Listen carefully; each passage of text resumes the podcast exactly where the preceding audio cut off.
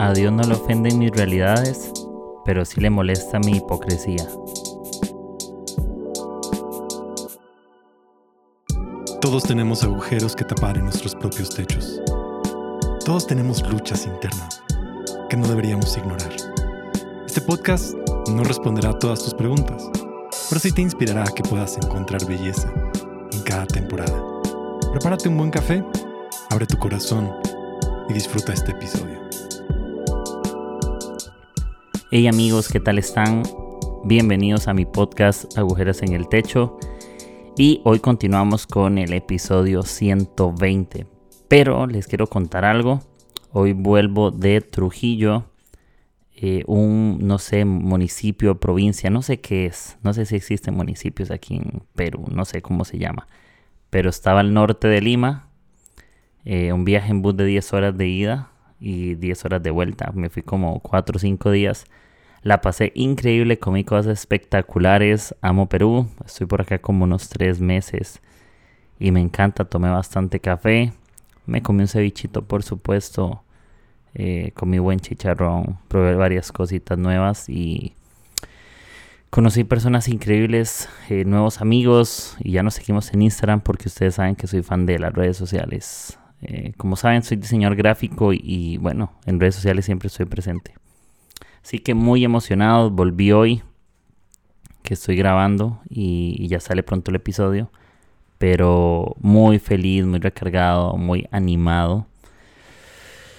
Y si no me conocen, soy Kike Orenes, eh, soy de Costa Rica, vivo en Perú, eh, a los de Costa Rica nos dicen ticos y no sabemos pronunciar bien la letra R, así que decimos carro, perro, ferrocarril y así.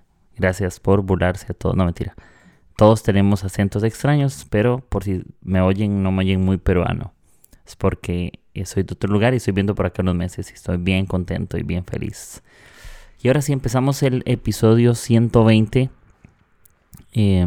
Este episodio no va a ser tal vez tan largo como los demás, es un poco más reflexivo. Todos son reflexivos los que yo grabo, eh, pero este es un poquito más corto, más al punto. Eh, a, a este episodio le puse Dios de contrastes. ¿Sí? Yo creo que la vida misma eh, tiene contrastes, la vida misma tiene contrastes. ¿Qué es un contraste? Algo que contrasta, es algo que marca una diferencia de una persona a una cosa. Y también usamos ese concepto en, fotografías. Cuando en los tiempos de antes, en los tiempos de Moisés, llevamos las cámaras de fotografía a, que le hicieran revelado. No, no eran cámaras digitales, sino análogas. Se llevaba el rollo y ellos las ponían como, como las llevaban un cuarto y, y todo, y se veían contrastes de blancos y negros, como, como medio tonos y extremos. Y por ahí va el contraste, es ese, esa diferencia en la intensidad de las luces entre los blancos y los negros, ya sean los colores de la imagen de, fotográfica o cinematográfica, etcétera, etcétera. Pero para que sepan que es el contraste, es esa diferencia de cosas. Em, yo creo que personalmente en la vida hay contrastes y, y, yo veo que Dios está presente en medio de mis contrastes, eh, en medio de mis distintas temporadas, eh, en medio de las épocas. Las épocas tienen contrastes, las em, temporadas tienen contrastes, tienen altos y bajos. Por ejemplo, cuando yo pienso en Dios, puedo pensar en un Dios que, que está presente en mis victorias, pero también en mis derrotas, porque es un Dios de contrastes, no es un Dios solo de luces, sino que está en mis oscuridades. O también está presente cuando en momentos me siento súper pleno y con el propósito de mi vida claro, ya sé lo que quiero, pero hay instantes donde vivo en crisis existencial sobre quién soy y por qué estoy en esta tierra. Hace un par de días, eh, cuando andaba en Trujillo, hace unos cuantos días, recuerdo que estaba en la, en la orilla de la playa y, me y estaba un chico que era holandés. Eh, es un holandés viendo en Perú, estaba por un negocio y llegó a una actividad que, que estamos haciendo y, le pregunté eh, quién era y todo y por qué estaba en Perú y me dice que él estaba en Perú, se vino de Holanda porque quería saber cuál era su propósito. Sabía, quería saber cuál era Incluso me estaba contando, no sé cómo se llaman, unas plantas, unas matas. Quería ir a una zona eh, donde habían indígenas, donde habían tribus y, y, un cacique y todo eso. Y probar una, una, no me acuerdo de la planta, creo que es ayahuasca o algo así. Quería consumir eso porque le habían enseñado que en esas culturas, cuando iban a consumir eso, podían sanar heridas de su pasado. Y eso es como alucinógeno. Entonces me estaba contando que él estaba buscando su propósito, pero que para buscar su propósito ocupaba, necesitaba sanar cosas de su pasado. Y lo hacía a través de, de, esa, de esa forma sensorial, ¿ya? Todos en esta vida estamos buscando nuestro propósito de alguna u otra manera. Hay momentos donde nos sentimos plenos y claros, otros donde tenemos crisis existenciales. Y todos en esta faz de la tierra estamos corriendo a buscar nuestro propósito de formas tan extremas, tan diferentes, pero todos tenemos un sentido de pertenencia. Sea gente que crea en Dios o no, quiere sentir que está en esta tierra para algo. Y yo estoy convencido de esto, todos somos seres emocionales y vivimos buscando el porqué de lo que estamos viviendo. Eh, hay algo que dice 1 Timoteo 4:16 y es un buen consejo que no solamente para alguien cristiano, sino para cualquier persona y es cuídate de ti mismo. Y otra parte dice y de lo que enseñas a otros. Es un consejo que Pablo le da a Timoteo y esto por qué? Porque siempre estamos a un paso de, contrastar y caer de un extremo al otro. De hacer lo bueno y, pasar a lo malo en el instante, de estar felices y pasar a lo triste eh, ¿Cómo les cuento esto? Eh, cuando estamos felices recibimos una mala noticia inesperada y nos ponemos tristes. Y cuando estamos tristes eh, es como una relación de pareja cuando terminan personas, están bien y terminan y tienen un momento de duelo, de luto. Y personas que están tristes deciden poner música triste para ponerse más tristes. Ok, entonces se pasó del extremo de estar todo tranqui a estar escuchando Drake sin bandera, todo llorando durante toda la noche porque somos personas que muchas veces somos extremistas en nuestras decisiones. Vamos a los contrastes, a los extremos de, las, de los temas. Eh, y sí, siempre estamos a un paso de caer en algo, de descubrir lo que realmente somos. Y nuestra vida, cuando nos dejamos llevar por nuestras emociones, somos movidos como las olas del mar, de un lado al otro. El libro de, de Timoteo lo dice. Eh, por ejemplo, Santiago lo dice por ahí. Se va hablando de que de buscar sabiduría, por ejemplo, Santiago. Si no, no, si no vamos a ser como las olas que nos movemos de un lado al otro. Y justamente pienso en que en los contrastes de nuestra vida hay errores y hay virtudes, pero siempre contamos con gracia exquisita sobre nosotros. Siempre, esa gracia significa que siempre está la oportunidad de, de cambiar lo malo por lo bueno, pero también lo bueno por lo malo. Incluso cuando yo veo la cruz y no como un símbolo religioso, puedo ver un lugar de dolor desde cierta perspectiva, pero desde otra puedo percibir un escenario de victoria. E independientemente del, contraste o esa contraposición o, diferencia entre cosas y personas, eh, siempre tendremos la capacidad de aprender a caminar por un mejor camino, siempre.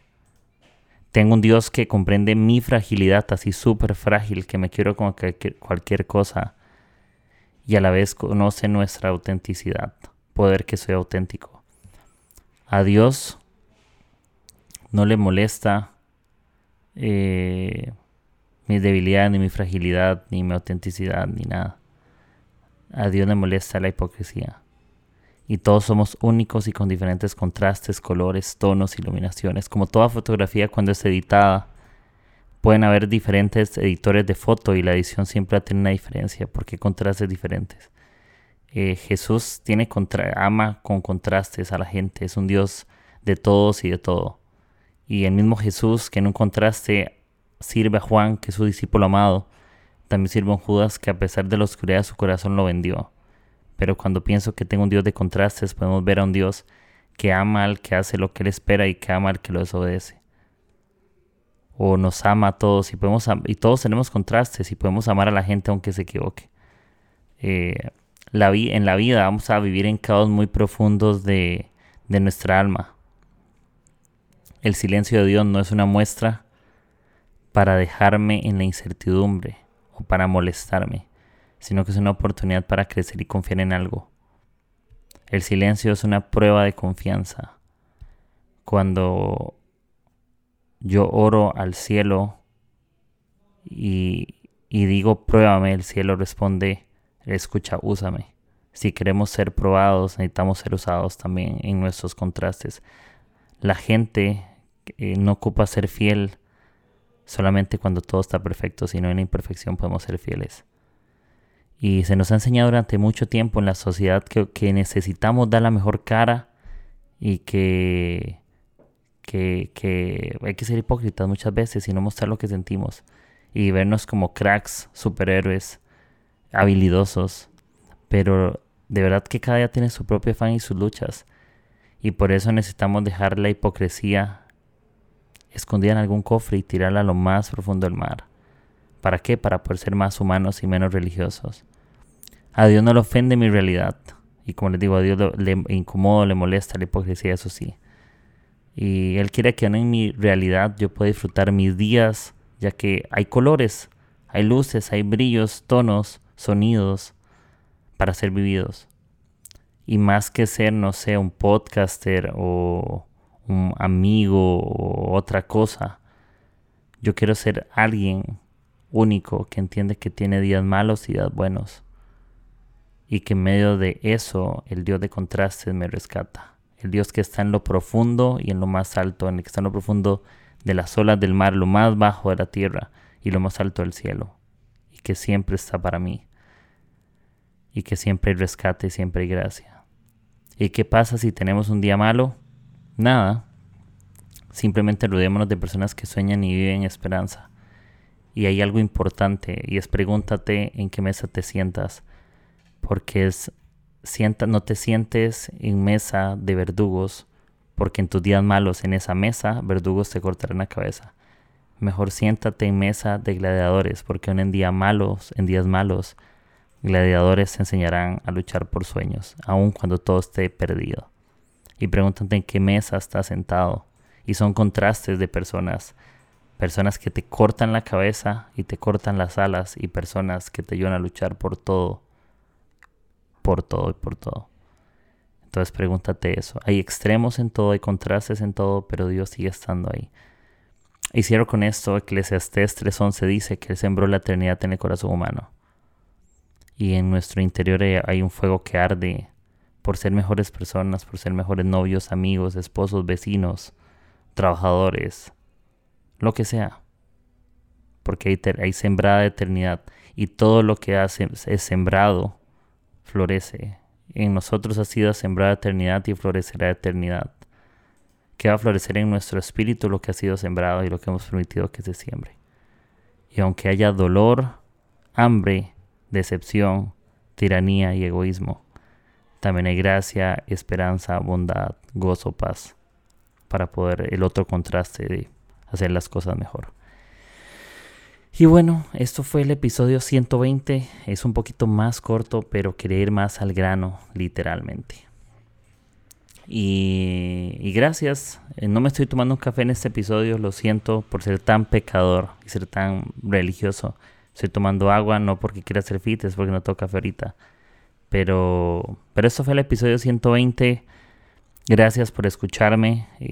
como les dije, este es un poquito más corto, pero quería compartir eso porque esto lo ando tatuado en uno de mis brazos, que es como una montaña con unos pinos secos en mi brazo izquierdo, en la parte de atrás.